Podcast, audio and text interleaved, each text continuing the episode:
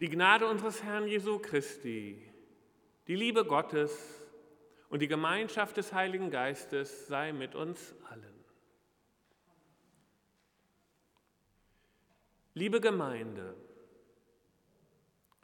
Schafe und Hirten, Katastrophen und ein großes Missverhältnis und Gott.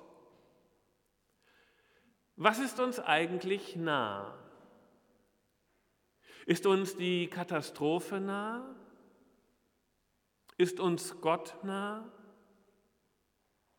Ist uns der Mangel näher als Gott? Ist uns unsere Sattheit näher als Gott? Liegt das Unglück darin, dass wir in uns selbst gefangen uns näher sind als Gott? Wer kennt noch die Weide? Was ist Weiden? Können wir noch jemanden weiden? Können wir uns weiden lassen? An welchen Orten finden wir Nahrung? Wo finden wir das frische Wasser? Was für Wasser trinken wir? Frisches Wasser, klares Wasser oder abgestandenes Wasser, Brackwasser, vergiftetes Wasser. Das Bild vom Hirten hat immer noch Kraft. Die Sehnsucht nach einem Hirten ist groß wie eh und je. Sie ist genauso berechtigt wie ambivalent. Die Sehnsucht nach den Hirten ist es, die zu autokratischen Regimen führt. Die Sehnsucht nach dem Hirten ist es, die nach Markus Söder, den der Spiegel mit Donald Trump vergleicht, statt nach Armin Laschet ruft. Aber Menschen sind keine Schafe. Sie haben Verstand und Vernunft. Sie könnten für sich selbst sorgen. Sie müssten ihre Verantwortung nicht abgeben an einen Hirten und sich nicht von einem Führer führen lassen. Schafe werden am Ende immer zur Schlachtbank geführt. Auch im alten Israel endet das Leben der Schlafe, Schafe am Schlachtstein. Wollen wir das? Auf der anderen Seite brauchen wir den Hirten so dringend, weniger in der Politik als für uns selbst. Auch wenn ein Mensch kein Schaf ist, braucht er doch einen Hirten. Auch wenn unser Leben aus der Bahn gerät, wenn wir nicht die Verantwortung für uns selbst und unser Leben übernehmen, geht es genauso schief, wenn wir ohne Hirten dastehen. Der Mensch ist zwiespältig, gespalten. Auch wenn wir es müssten, können wir allein nicht die Verantwortung für uns selbst tragen und brauchen ihn, einen Hirten, der nach uns schaut. Ein Mensch kann nur leben, wenn jemand nach ihm schaut, wenn er gesucht und gesehen wird. Wenn einer ihn verteidigt gegen den Löwen, der mich verschlingen will in der judäischen Wüste. Wenn mir jemand beispringt gegen die Wölfe, die mich umzingeln. Wir brauchen es, dass uns jemand beispringt, dass uns jemand zur Seite steht und dass einer immer wieder nach uns schaut uns leitet zu den Chancen unseres Lebens. Am Anfang steht ein düsteres Bild. Ezechiel zeichnet eine Wirklichkeit, die wir kennen, erschreckend aktuell, zeitlos, trostlos. Es gibt keine guten Hirten in dieser Welt. Die, die als Hirten für das Volk sorgen sollten, es durch die Krise geleiten und es schützen, weiden nur sich selbst. Sie sorgen für sich, nicht für die Herde. Die Maskenaffäre lässt grüßen. Führende und nicht führende Unionspolitiker nutzen die Pandemie, um sich über die Verteilung von Masken millionenfach zu bereichern. Wer sich auf menschliche Hirten verlässt, ist verlassen. Zu groß menschliche Schwäche und Selbstsucht, auch bei uns selbst. Ein trauriges Bild, eine traurige Welt, Ezechiel ist tief deprimiert. Und dann kommt auf einmal Gott ins Spiel. Für Ezechiel ist Gott der Gegenentwurf. Gott ist der Gegenentwurf, so wie die Welt sein sollte. Es ist ganz egal, ob es Gott gibt oder nicht, wir brauchen ihn.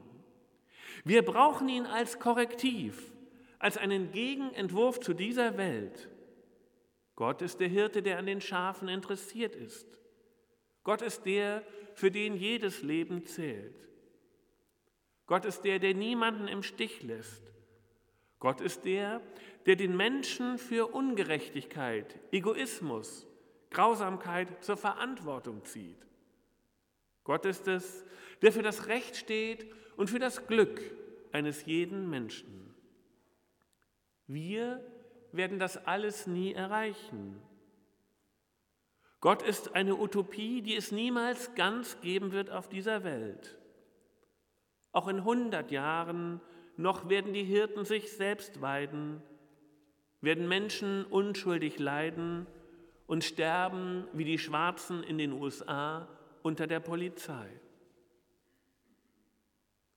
Aber auch wenn es eine Illusion ist, dass die Welt sich ändern und gut und gerecht werden würde, wir brauchen diese Utopie Gott zum Überleben. Denn in dem Augenblick, in dem wir die Utopie Gott aufgeben, finden wir uns ab mit der Grausamkeit der Welt und geben jeden Anspruch auf Menschenrecht und Menschenwürde auf. Denn Gott in seinem Gegenentwurf zeigt, dass das Recht des Stärkeren, tiefes Leid, schreiende Ungerechtigkeit, die Vernichtung von Existenzen und mein eigenes Leiden nicht normal sind. Wenn wir diese Utopie Gott, dass jeder Mensch lebenswert ist, aufgeben, geben wir uns auf. Auch wenn wir diese Welt immer ein wenig verändern, aber letztlich nicht ganz ändern können, in dem Augenblick, wo wir aufhören zu denken, dass es anders sein müsste, dass es nicht normal ist, so wie es ist, geben wir uns auf. Es ist ganz egal, ob es Gott gibt oder nicht. Aber in dem Augenblick, in dem wir Gott aufgeben, geben wir uns selbst auf und alles Menschliche in dieser Welt hätte ein Ende. Doch die Welt ist bunt, bunter als wir denken, weil Gott bunt ist. Das ist unsere Depression, dass wir in einem Schwarz-Weiß gefangen nicht sehen können, wie bunt die Welt ist.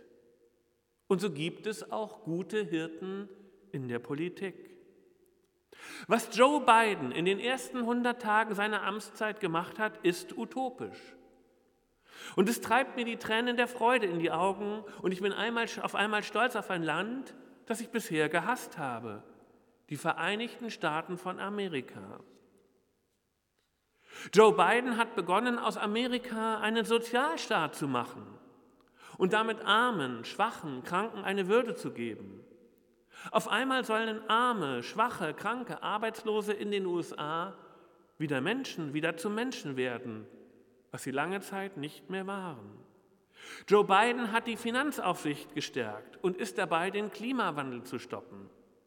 Er hat Schwarze zu Menschen erklärt und zum ersten Mal in der, der Geschichte der USA ist eine Indianerin Innenministerin und entscheidet über ihre geschundenen Brüder und Schwestern in den Reservaten. Joe Biden hat mit dem Gedicht von Amanda Gordon seine Politik auf die Poesie gegründet. Er hat die Pandemie gestoppt. Er hat der Welt Verantwortung, Partnerschaft, Recht, Verträge und die Weltgemeinschaft zurückgegeben und Abrüstungs- und Atomabkommen in greifbare Nähe geführt. Warum gelingt Joe Biden das? Warum gibt es auf einmal einen guten Hirten in der Politik? Einen Hirten nach Ezechiels Geschmack? Ich glaube, es gibt zwei Antworten. Die eine, Joe Biden hat vor Schwäche und Leid nicht Halt gemacht. Er hat seine eigenen Erfahrungen von bitterem Leid und eigener Schwäche nicht ausgeblendet, sie nicht mit Härte zubetoniert, sondern zugelassen. Er hat die eigene Schwäche und das eigene Leid zugelassen, ertragen, ausgehalten, in sich selbst und in seine Politik integriert. Weil er um eigenes Leid und die eigene Schwäche weiß, um eigenes Angewiesensein und die eigene Hilflosigkeit ist Joe Biden ein guter Hirte. Ein Hirte, der verbindet, tröstet, schützt, hilft, aufrichtet. Es gibt noch eine zweite Antwort. Joe Biden ist Katholik. Als Katholik hat er einen klaren moralischen Fahrplan, nicht nur für das Land, auch für sich selbst. Als Katholik ist für ihn die Utopie Gott eine so starke Wirklichkeit, dass er sie Realität werden lässt in einem von Gott bis dahin verlassenen Land. Zurück zu Gott, dem Hirten, wie auch Joe Biden kein Hirte ist. Eines haben wir noch nicht gesagt von ihm, und es scheint mir das Wichtigste von Gott. Ich will sie erretten von allen Orten, wohin sie zerstreut waren zu der Zeit, wo es trüb und finster war. Aus der Fremde will ich sie herausführen und aus den Ländern sammeln und sie in ihr Land bringen. Gott will uns aus den falschen Orten, an denen wir uns befinden, herausholen. Er geht uns nach und findet die Orte, die nicht gut sind für uns, an denen wir uns aber eingerichtet haben. Es gibt so viele ungute Orte, an denen wir uns eingerichtet haben, in die wir uns zerstreut haben, mit denen wir uns abgefunden haben, die aber doch nicht unsere Orte, gar nicht unsere eigenen Orte sind. Orte, an denen wir uns niederlassen und bleiben, obwohl sie nicht unsere Orte, obwohl sie falsches, uneigenes Leben sind. An diesen unguten Orten will Gott uns aufsuchen, uns herauslösen aus den falschen Orten, den Unorten unseres Lebens und zu den Orten führen, die wir sind, zu dem Ort leiten, der unser Leben ist. Ich weiß nicht, ob es Gott gibt, aber ich habe eine ungeheure Sehnsucht nach ihm. Ich möchte keinen Führer und als Demokrat glaube ich nicht an Hirten in der Politik. Ich möchte mein Leben selbst in die Hand nehmen und Verantwortung für mich tragen und für andere. Und ich weiß, dass ich das nur kann, wenn Gott mich herauslöst aus meinen Unorten und mich an meinen Ort führt. Ich weiß, dass in dem Augenblick, wo meine Sehnsucht nach Gott erlischt, ich sterbe. Und ich weiß, dass ich lebe, weil er mich weidet. Amen.